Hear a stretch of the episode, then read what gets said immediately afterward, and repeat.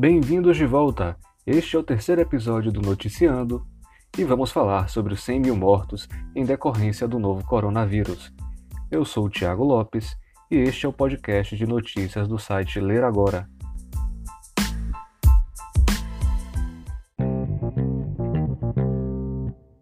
O Brasil atingiu a marca simbólica de 100 mil mortos em decorrência da Covid. São pais, mães, avós e avós que se foram, pessoas comuns, como eu e você que está escutando esse podcast. Vidas foram interrompidas não só por culpa da doença, mas por culpa do negacionismo científico que tomou conta do país.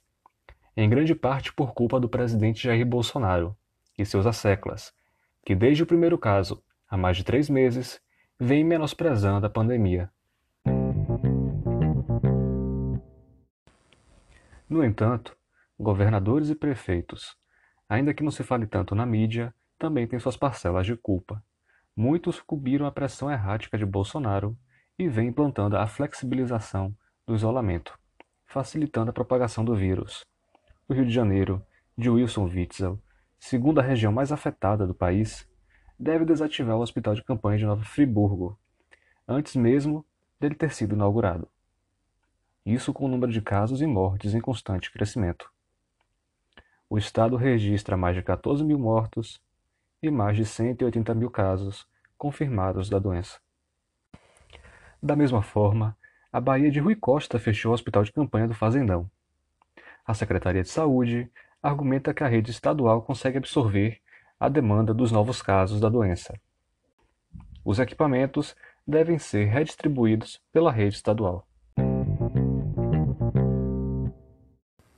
Além da desativação de hospitais, no momento em que o país registra mais de 3 milhões de casos sem perspectiva de redução, Wilson Witzel e outros governos são suspeitos de simplesmente desviarem recursos destinados ao combate à doença.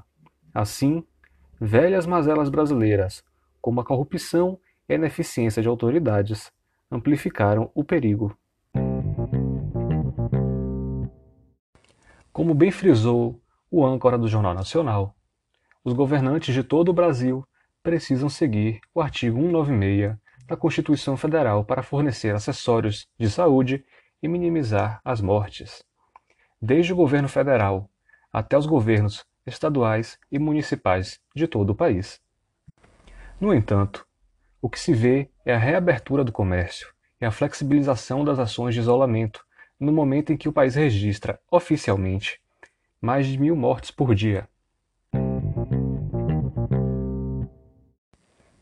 Enquanto isso, Bolsonaro, ao invés de reunir um gabinete de gerenciamento de crise, segue propagandeando a cloroquina como forma de combate à Covid-19 apesar do medicamento não ter eficácia comprovada contra a doença, o que pode acarretar inúmeros riscos para a saúde da população, como taquicardia ventricular, fibrilação ventricular e até mesmo a morte. Isso de acordo com inúmeros órgãos de saúde. Como se não bastasse, é preciso relembrar que o Ministério da Saúde está sitiado por militares há três meses. Os últimos dois ministros, Luiz Mandetta e Nelson Teixe saíram por não ter autonomia para seguir a ciência.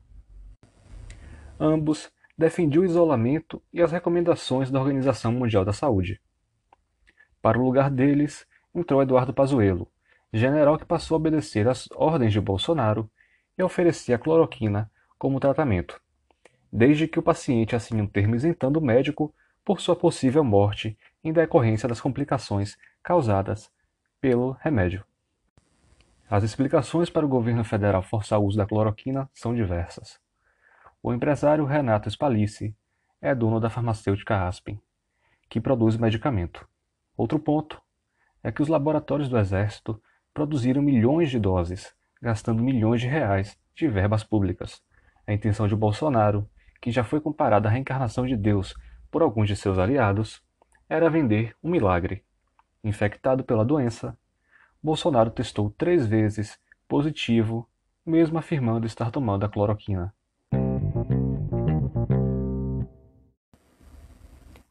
Enquanto a cloroquina sobra e não tem eficácia comprovada contra a Covid, Faltam 21 medicamentos para pacientes nas UTIs.